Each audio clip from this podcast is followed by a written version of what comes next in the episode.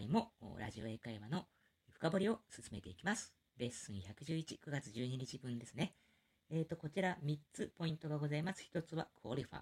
2つ目は marriage。3つ目は against になります。まず1つ目の qualify ですけれども、えピーコック教授が that qualifies as a personal question ということを言ってます。この qualify は、えー、と基準を満たしているという、え意味。えー、と今回は質問をあの主語にして、それはあの個人的な質問に相当しますね、値しますねということを言っていますけれども、この qualify は便利な表現で、人を主語にしても使えます。例えば、he is a qualified instructor とか、he is a qualified doctor と言いますよね。えー、まあ、資格を、基準を満たしている資格を持ったインストラクターですとか、えー、お医者さんですっていうような意味ですよね。はい。えー、それから二つ目のマリッジなんですけれども、このマリッジは Mary の名詞形ですけれども、スペルがですね、意外と分かりにくいんじゃないかなと思ってます。なんでかっていうと、マリッジって、えっ、ー、と、M-A-R-R-I-A-G-E ですよね。で、最後に age のスペル、AGE がありますけれども、この A って実は読まないんですよね。だって、マリッジ、マリッジっていうふうに、マリアッジじゃないですよね。えー、じゃあなんでこのあがここにあるのかっていうことを覚えておくと、このスペルを絶対に忘れないと思います。これはですね、もともとフランス語からこの単語って来てるんですね。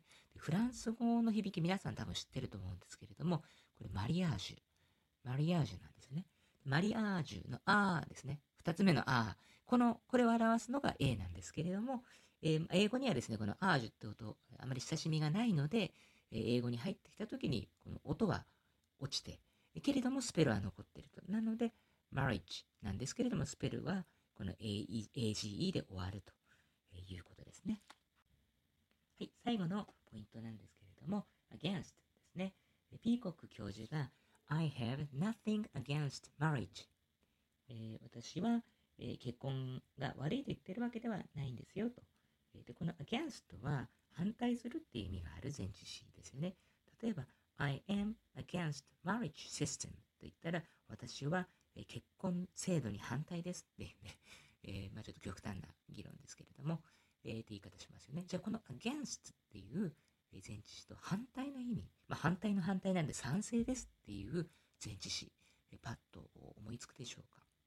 これは for ですね。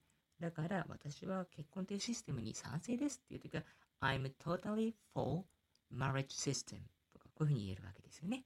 はい。今回の深掘りはいかがでしたでしょうか？また次回お会いしましょう。バイバイ。